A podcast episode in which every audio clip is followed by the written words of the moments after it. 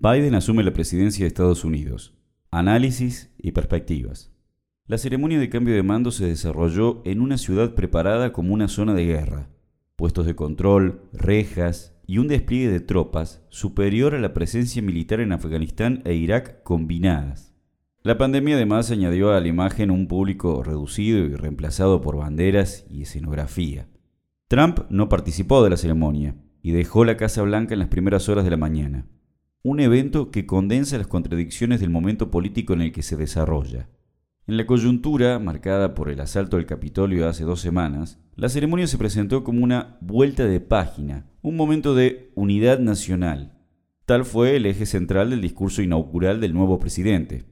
Esta instantánea es reflejo de un momento en el que el establishment ha cerrado filas detrás de la defensa de la institucionalidad y el deseo de estabilidad de la clase dominante.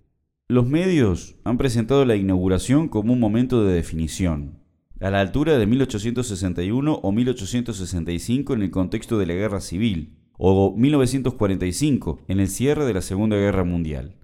Pero, ¿qué podemos esperar más allá de la foto del día? ¿Qué tareas tiene por delante el nuevo gobierno y en qué condiciones se encuentra?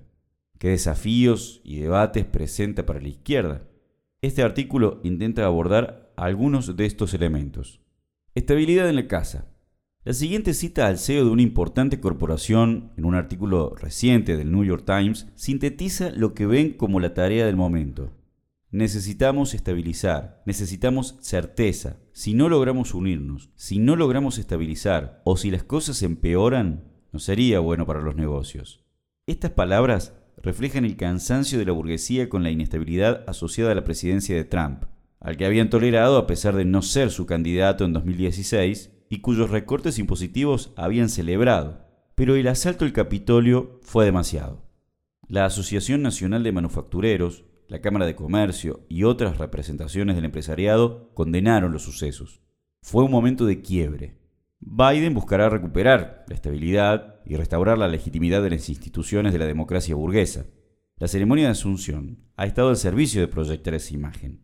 Hacia adelante, buscará construir un consenso bipartidista, trabajando de cerca con los sectores del Partido Republicano que se han alejado de Trump. Las recientes declaraciones de Mitch McConnell, presidente republicano del Senado, responsabilizando a Trump por los sucesos del Capitolio, muestran que hay apertura en sectores de un partido republicano dividido para esta estrategia bipartidista de unidad nacional. Un tema que debe abordar con urgencia es la crisis desatada por la pandemia y agravada por el negacionismo criminal de Trump. Para ello, Biden ha anunciado que enviará al Congreso un paquete de rescate de 1.9 billones de dólares.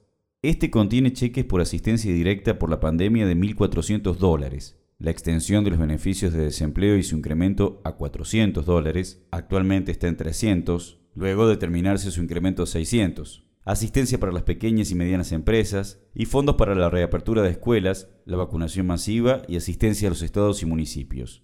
Existe un consenso entre la clase dominante y el establishment de que salir de la crisis requerirá gastar. Pero esto no significa que no habrá austeridad. El paquete anunciado está lejos de tener la magnitud del New Deal de Roosevelt, como lo han presentado algunos de sus apologistas por izquierda. Brindará oxígeno a una economía golpeada, y tampoco por demasiado tiempo. El incremento del déficit en los distintos niveles del Estado, sin ninguna reforma que altere un sistema impositivo extremadamente favorable a los ricos, implica, más temprano que tarde, fuertes recortes. Algunos ya están desarrollándose a nivel local y estadual. A esto se sumará una serie de decretos que revertirán algunas de las medidas más irritantes de Trump, un claro cambio de estilo, un gabinete con diversidad y la promesa de enviar reformas al Congreso sobre temas como la inmigración. Sin embargo, estas deberán pasar por un Senado empatado y el compromiso de trabajo bipartidista que seguramente limitarán el alcance real de las medidas. Recuperar liderazgo. Otra tarea clave para Biden es la de reafirmar la hegemonía imperialista de Estados Unidos.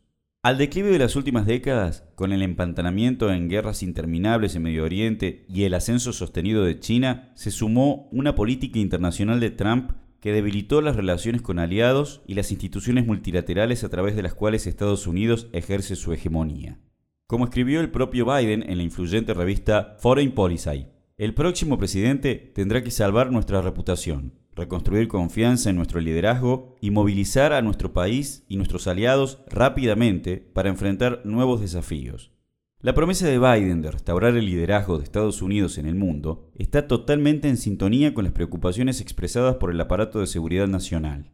Refleja claramente tanto el entendimiento de que Estados Unidos debe enfrentar un mundo de mayor inestabilidad y competencia interimperialista, como la conciencia de que su relativa debilidad significa que no puede hacerlo solo. Por eso, busca dejar atrás el enfoque unilateral de Estados Unidos primero, recuperar su posición con sus aliados tradicionales para formar una base sólida para ponerse duros con los nuevos y viejos rivales en el escenario mundial.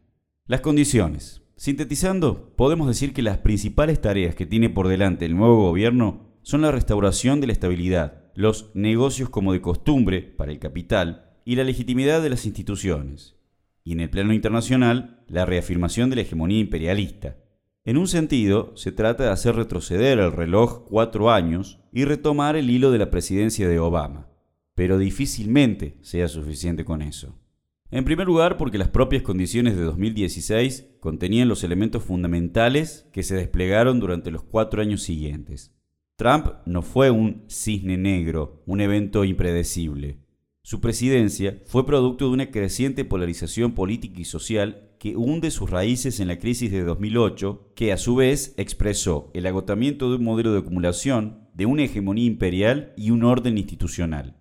Estas crisis combinadas no desaparecerán con la salida de Trump de la Casa Blanca. En segundo lugar, porque a estas condiciones se han sumado nuevos elementos y se han agudizado tendencias anteriores. La pandemia fue el disparador de una crisis económica y sanitaria que ha tenido un particular impacto en Estados Unidos, donde ya se ha superado la marca de las 400.000 muertes. La economía sufrió una fuerte caída y la recuperación vista en el tercer trimestre de 2020 se ha frenado. En diciembre el desempleo volvió a subir y los datos revelaron una caída en el consumo. En este marco se agudiza la competencia con rivales como China, que han salido relativamente fortalecidos del último año. La polarización y radicalización de la última década ha tenido en el último periodo un marcado protagonismo. La inmensa rebelión contra el racismo y la violencia policial movilizó a millones durante meses en 2020. Sus efectos seguirán sintiéndose, como lo hicieron en la derrota electoral de Trump. Biden asumirá con un movimiento de masas que no ha sido derrotado y que constituye un fuerte condicionante sobre su margen de maniobra. Del otro lado, la extrema derecha se ha vuelto más audaz durante la presidencia de Trump. Desde Charlottesville, en 2017, hasta el asalto al Capitolio, aparece como un actor en el escenario nacional que permanecerá relevante en el próximo periodo.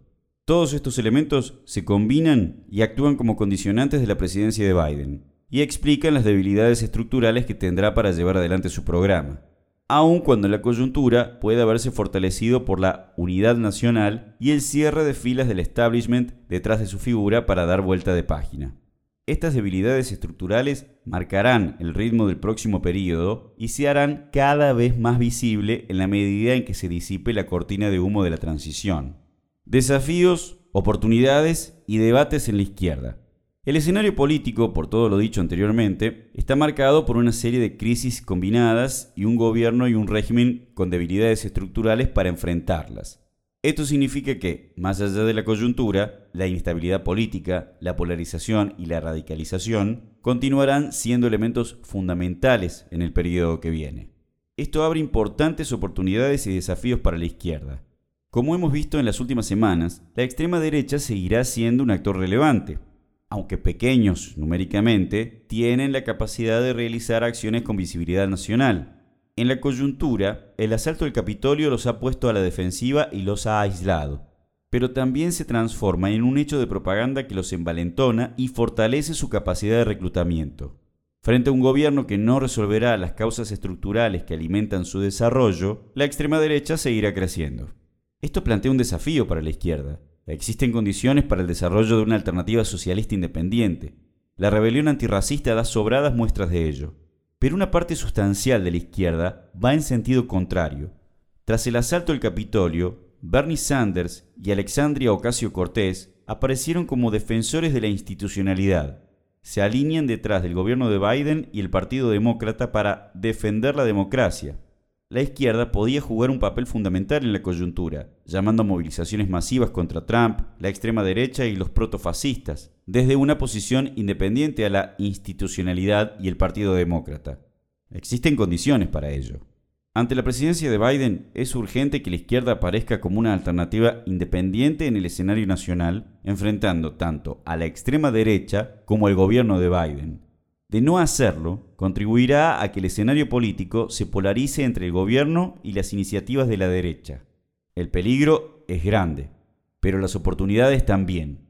Sin dudas, serán momentos fundamentales para el desarrollo de la izquierda en Estados Unidos.